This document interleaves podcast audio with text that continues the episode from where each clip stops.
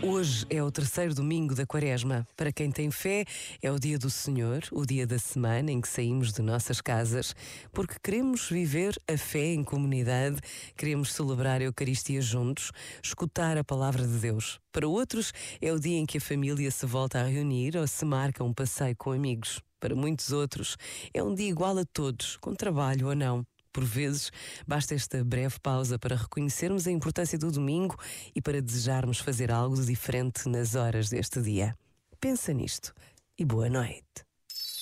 Este momento está disponível em podcast no site e na app.